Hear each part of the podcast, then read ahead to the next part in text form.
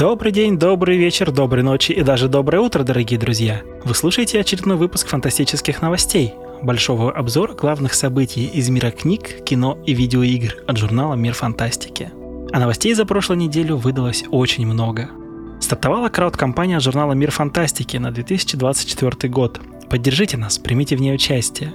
Начался судебный процесс над Джонатаном Мейджерсом. Исполнителя роли Канга-завоевателя обвиняют в домашнем насилии. В случае обвинительного приговора актеру грозит год тюрьмы. У Дэни Вильнева почти готов сценарий «Мессии Дюны», хотя никто пока не давал третьему фильму зеленый свет. «Годзилла минус один» и «Мальчик и птица» захватывают международный прокат. На церемонии Game Awards 2023 представили новую часть Monster Hunter, игру про Блейда и выживач от создателей No Man's Sky. Лучшей игрой года признана Baldur's Gate 3. Rockstar показала трейлер 6 GTA, а BioWare — 4 Dragon Age. В следующем году выйдет новый роман о Мейси Винду, но его автор — Немед Стовер. У микрофона Андрей Быков. Поехали!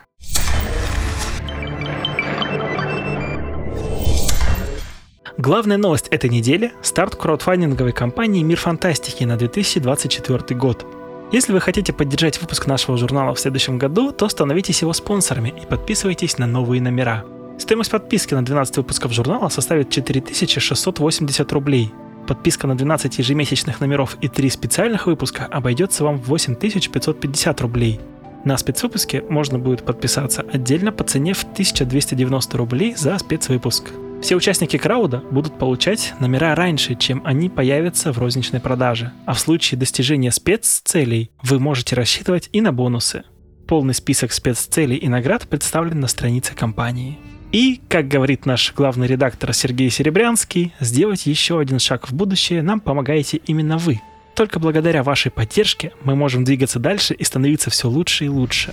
Теплые дружеские объятия, конечно, не помешают, но участие в крауд-компании совершенно точно станет самым лучшим подарком и для нас, и для вас. Ведь это не только проверенный способ подписаться на любимый журнал и поблагодарить редакцию, но и возможность получить уникальные бонусы. А еще начать новый этап фантастического путешествия вместе с миром фантастики. Полный вперед! Ну а теперь приступаем к другим новостям.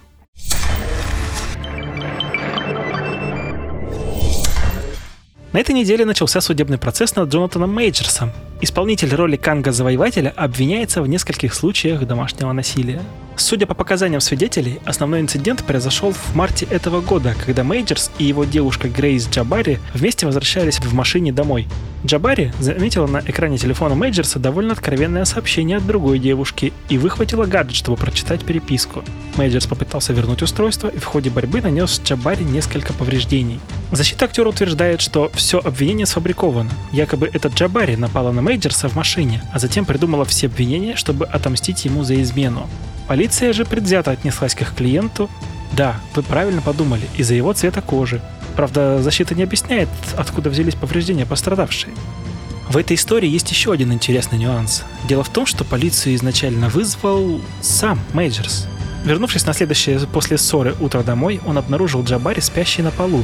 Джабари рассказала, что сразу после ссоры отправилась в клуб, где потанцевала и закинулась текилой, а затем вернулась домой и начала собирать вещи.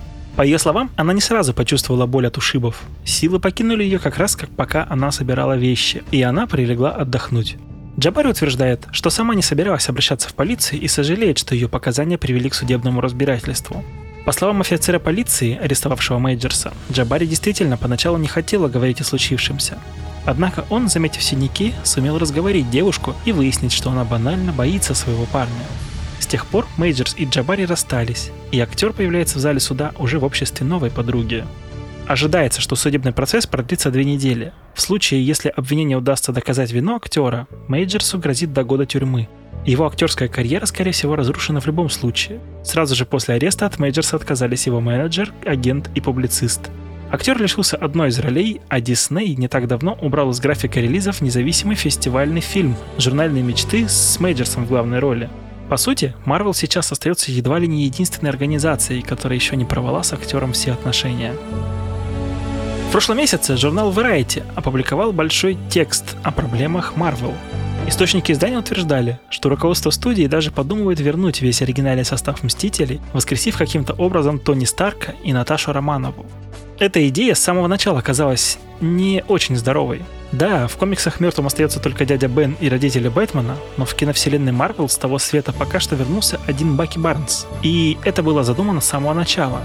Возвращение половины вселенной из небытия после щелчка Таноса стало кульминацией всей десятилетней на тот момент истории киновселенной. И смерти Тони и Наташи — это та цена, которую супергерои заплатили за это. Их возвращение попросту обесценит эти жертвы, да еще и обойдется студии в копеечку. К тому же Дауни не молодеет, актеру уже под 60, и его Тони Старк в любом случае не смог бы похвастаться такой же прытью, как 15 лет назад. В любом случае, Кевин Файги на этой неделе поставил окончательную точку в этих спекуляциях. В недавнем интервью все тому же Variety глава Marvel Studios заявил, что студия очень долго шла к финалу, и он не собирается каким-то волшебным путем разрушать магию того момента. Слухи о возвращении оригинального состава Мстителей пошли на фоне неудовлетворительного выступления последних релизов студии. Второй Капитан Марвел стал худшим фильмом линейки в вопросе сборов. За 4 недели в прокате картина Неада Коста заработала всего 197 миллионов долларов, после чего Дисней перестал публиковать данные о дальнейших сборах ленты. И хотя прокат фильма продолжается, такое решение свидетельствует о том, что студия не верит в магическое увеличение бокс-офиса во время праздничного сезона. Предыдущим главным неудачником киновселенной был невероятный Халк, заработавший 264 миллиона. Во все той же большой статье Variety говорилось об организационном бардаке на производстве Блейда. За время препродакшена фильм сменил уже пять сценаристов и лишился оригинального режиссера, который устал ждать готового сценария и переключился на другие проекты. Источники издания уверяли, что и терпение исполнителя главной роли Махершалы Али уже на исходе. По последним данным, студия наняла известного по Логану сценариста Майкла Грина написать сценарий с нуля. Судя по всему, его работа пока что всех устраивает. В недавнем интервью Entertainment Weekly Али рассказал, что доволен текущим развитием проекта и рассчитывает уже в скором времени приступить к съемкам.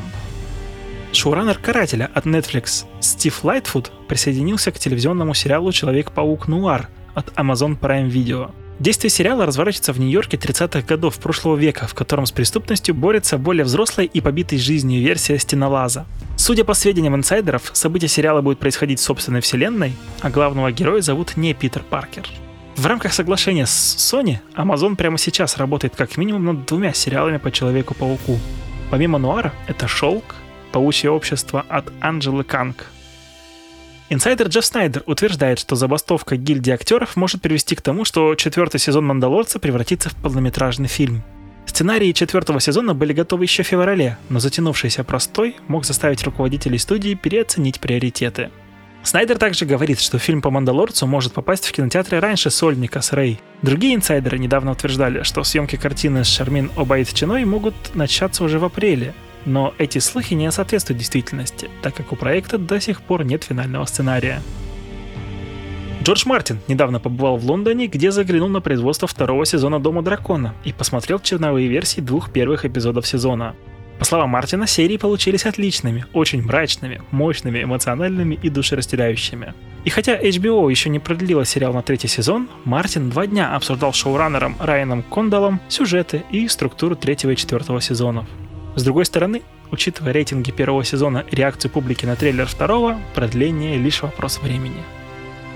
Фанаты секретных материалов раскрыли тайну, которая не давала им покоя в течение четверти века. 25 лет поклонники сериала не могли понять, что за песня звучит в пятом эпизоде шестого сезона. И, наконец, благодаря действиям пользовательницы Твиттера под ником «Тетушка Кистамин», они получили ответ на этот вопрос. Это композиция «Staring at the Stars» за авторством Гленна Джордана и Дэна Марфиси. Но почему же никто нигде и никогда ее больше не слышал? Оказывается, в киноиндустрии существует такое понятие, как production music, производственная музыка. Музыканты записывают треки специально для стоковых библиотек. Когда кинематографисты или телевизионщики хотят вставить в кадр какую-нибудь песню, но не хотят платить реальным исполнителям, они берут мелодию из таких стоков. Авторы композиции отчуждают все права на нее и понятия не имеют, как она будет использоваться, пока не встретят ее в каком-нибудь фильме или сериале, или не встретят. Такая вот неприглядная история с изнанки киноиндустрии. Онлайн-кинотеатр Иви запустит в производство телесериал «Лукоморье» по мотивам повести Александра Сергеевича Пушкина «Руслан и Людмила». Стриминг обещает новое прочтение классики, которое соберет в себе яркий адреналиновый аттракцион с мотивами готики, аниме и постмодерна. Перевожу. Помимо имен героев и названий отдельных локаций, от Пушкина в сериале будет только строчка в титрах. По сюжету, действие сериала разворачивается в мире, где царит древняя магия. Злой колдун Черномор похищает красавицу Людмилу, и ее суженный, отважный Руслан отправляется на поиски возлюбленной.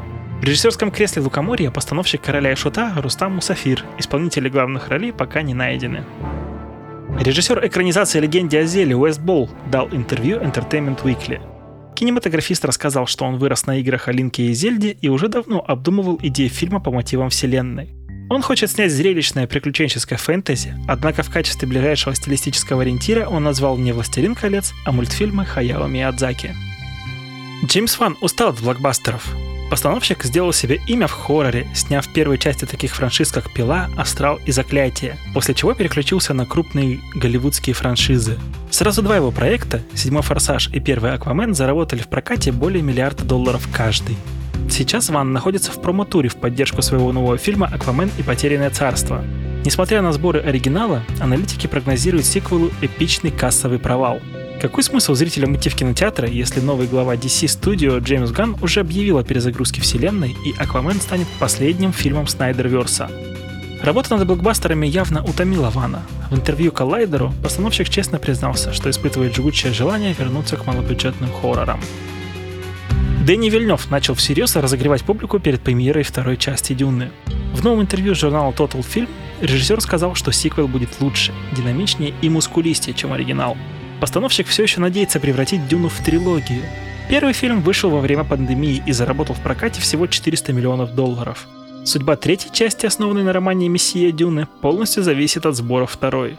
Между тем, Вильнев проговорился, что сценарий «Мессии» почти готов. Однако, даже если студии дадут третьей части «Зеленый свет», режиссер сперва займется чем-то другим ради собственного душевного спокойствия. Съемки двух «Дюн» подряд оказались для него достаточным испытанием. Исполнитель роли Пола Атрейдеса Тимоти Шаламе тем временем участвует в промо-компании своего следующего проекта «Вонка».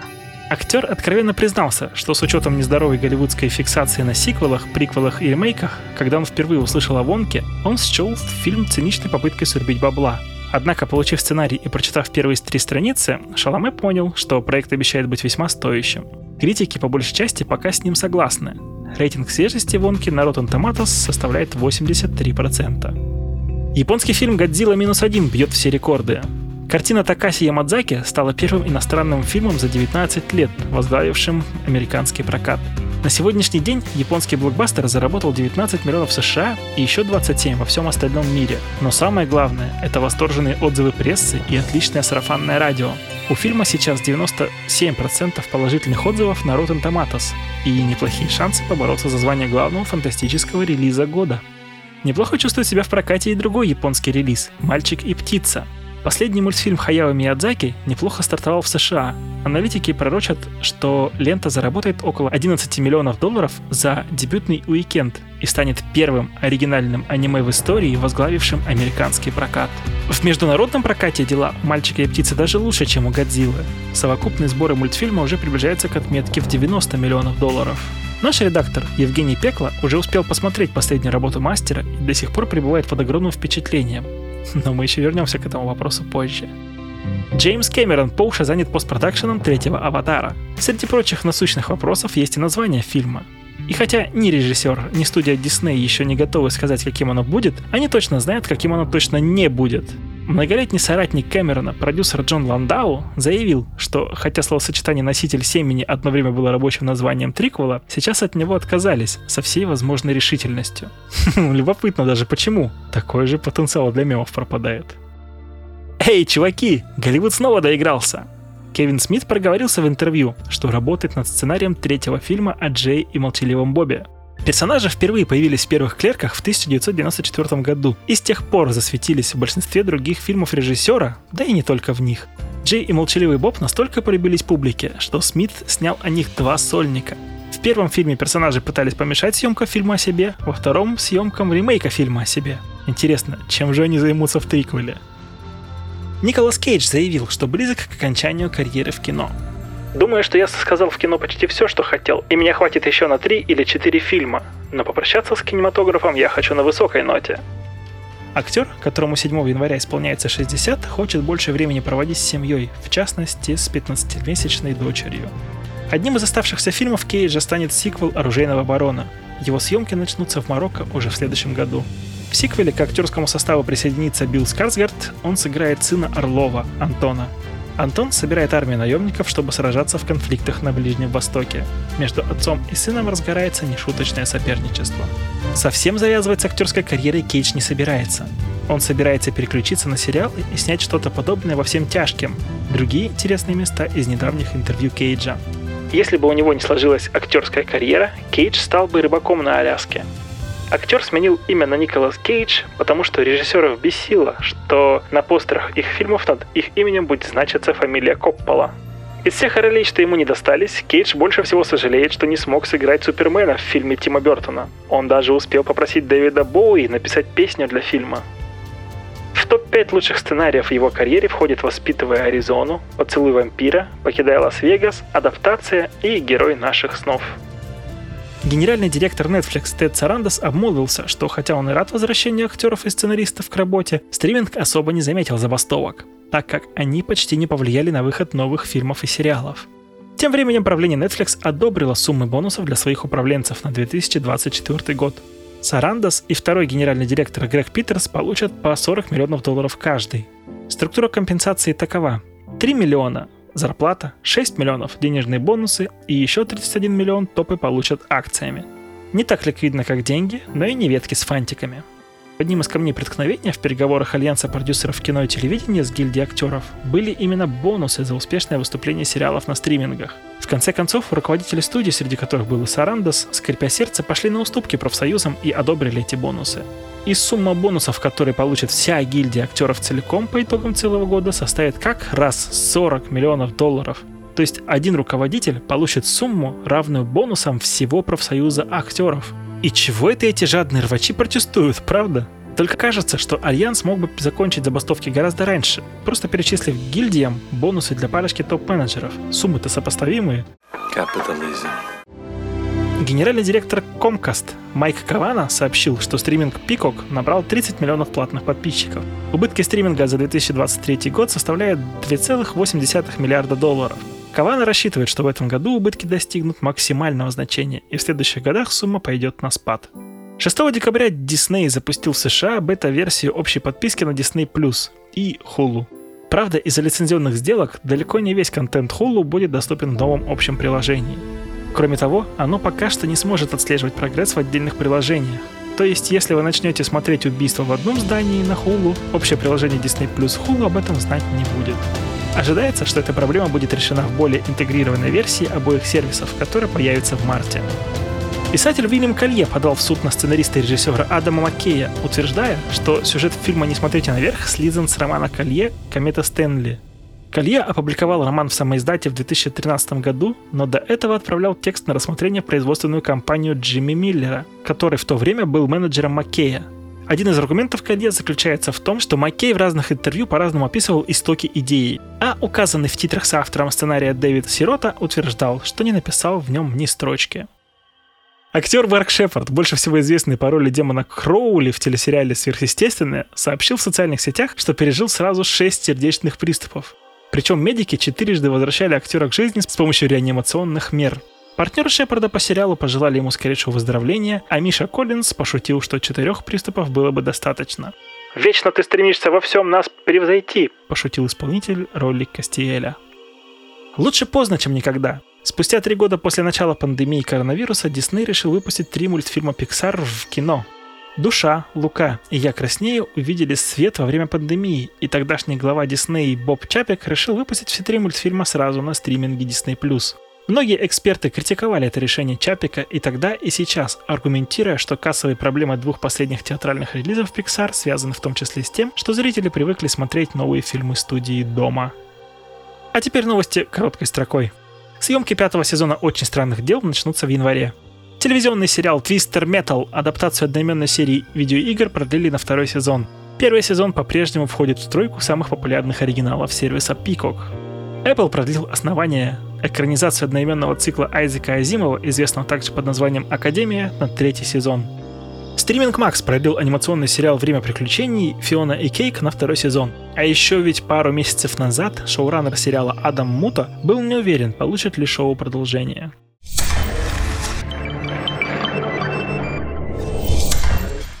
Время игровых новостей. Главным игровым событием недели стала церемония вручения игровой премии Game Awards. Помимо, собственно, раздачи наград, студии приурочили к ней новые релизы. Сценарист Котора и первых двух частей Mass Effect Дрю Карпишин работает над экшен-адвенчурой о манипуляциях со временем Exodus. Одну из главных ролей в игре озвучил известный актер Мэтью МакКонахи. Хидео Кадзима пилит для Xbox новый иммерсивный хоррор Оуди. Причем в разработке принимает участие режиссер Джордан Пил, в актерском составе числятся София Лиллис, Хантер Шафер и Удо Кир. Moon Studio анонсировала новый ролевой экшен No Rest for the Wicked. Подробности игры появятся в марте. Lightspeed Studio анонсировала новую AAA игру в открытом мире Last Sentinel. События игры развернутся в футуристическом Токио, а главным героем станет некто по имени Хироми Шодо. Студия Arcane Lion внезапно анонсировала новую экшен-адвенчуру про Блейда. Warhammer 40 000 Space Marine 2 в итоге выйдет 9 сентября следующего года. Студия Ten Chambers анонсировала киберпанковский кооперативный шутер Den of Wolves.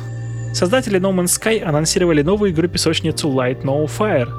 Ее действие развернется на фэнтезийной земле, а геймплей будет основан на приключениях, исследовании, строительстве и выживании.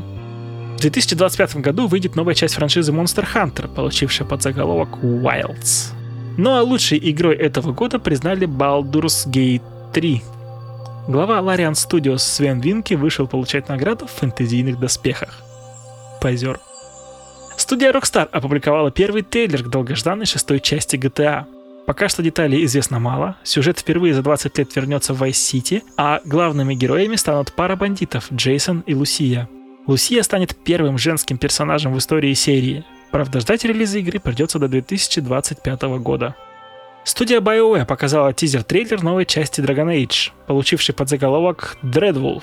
Правда, полноценная презентация, выходящая во второй половине следующего года игры, появится не раньше лета.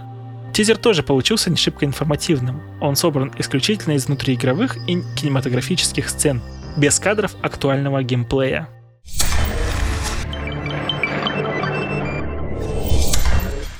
Переходим к книжным новостям. Дисней урегулировал судебный иск с наследниками покойного художника Стива Дитка, пытающимся аннулировать права компании на Человека-паука, Железного Человека и Доктора Стрэнджа.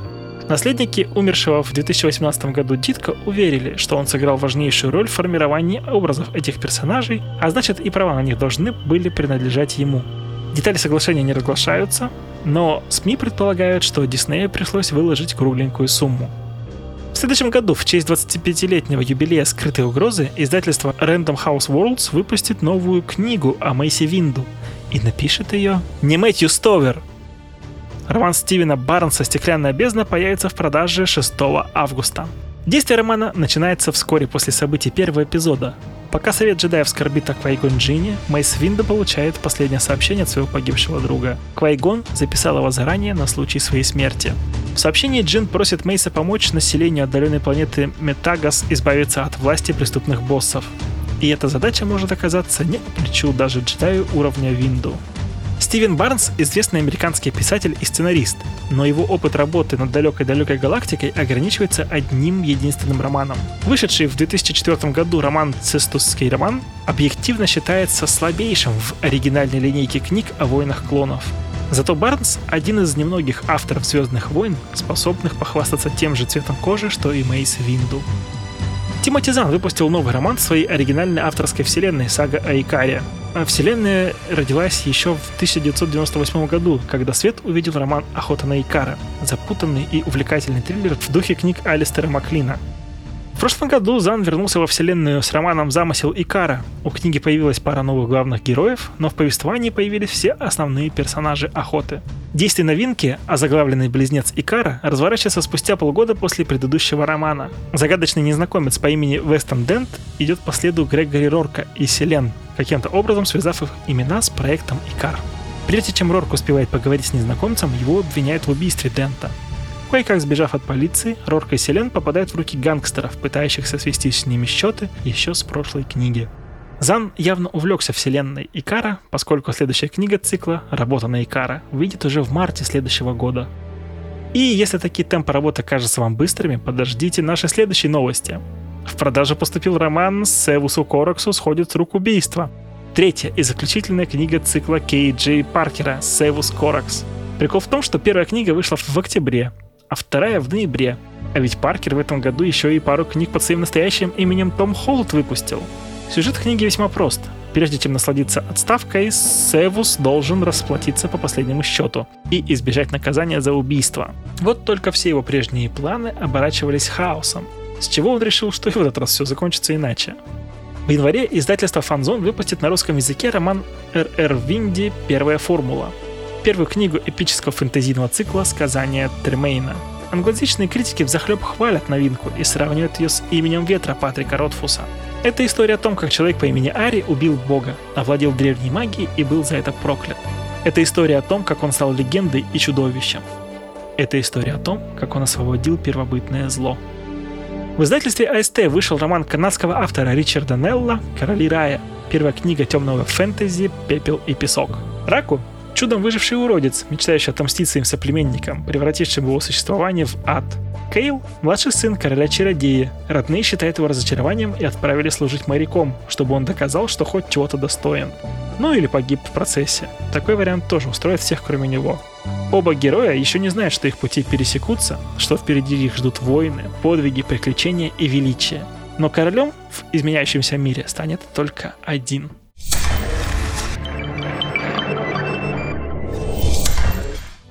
Много всего интересного произошло за неделю. И материалы от мира фантастики тоже получились очень разные и очень классные. Читаем и слушаем. Инар Искендирова составила подборку грядущих экранизаций произведений советских фантастов. Книги братьев Стругацких, Кира Булычева, Евгения Замятина, Михаила Булгакова и Александра Волкова по-прежнему пользуются спросом отечественных кинематографистов. Марина Беляева посмотрела фильм «Нандер Фодор» и «Говорящий мангуст» с Нилом Гейманом на озвучке мангуста, недоступно для российских зрителей, и совсем не вдохновилась. Илья Цуканов прошел игру Robocop Rogue City и пришел к выводу, что это лучшее, что случалось с Алексом Мерфи в 21 веке. Илья Глазков составил дайджест всего самого интересного в кино, а Александр Стрепетилов подготовил подборку новых сериалов. Илья Цуканов советует, во что поиграть в декабре. Список маленький, но достойный. А у Юлии Хариной готов перечень новых настольных игр.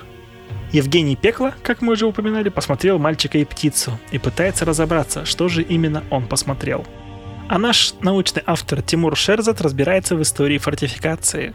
И на это на сегодня все. Читайте фантастику, смотрите фантастику, играйте фантастику, любите фантастику. Обязательно подписывайтесь на Мир Фантастики в социальных сетях и добавляйте в избранные наши подкасты. Вещал в микрофон, сводил и добавлял приколюхи Андрей Быков. За текст огромное спасибо Алексею Ионову. Услышимся!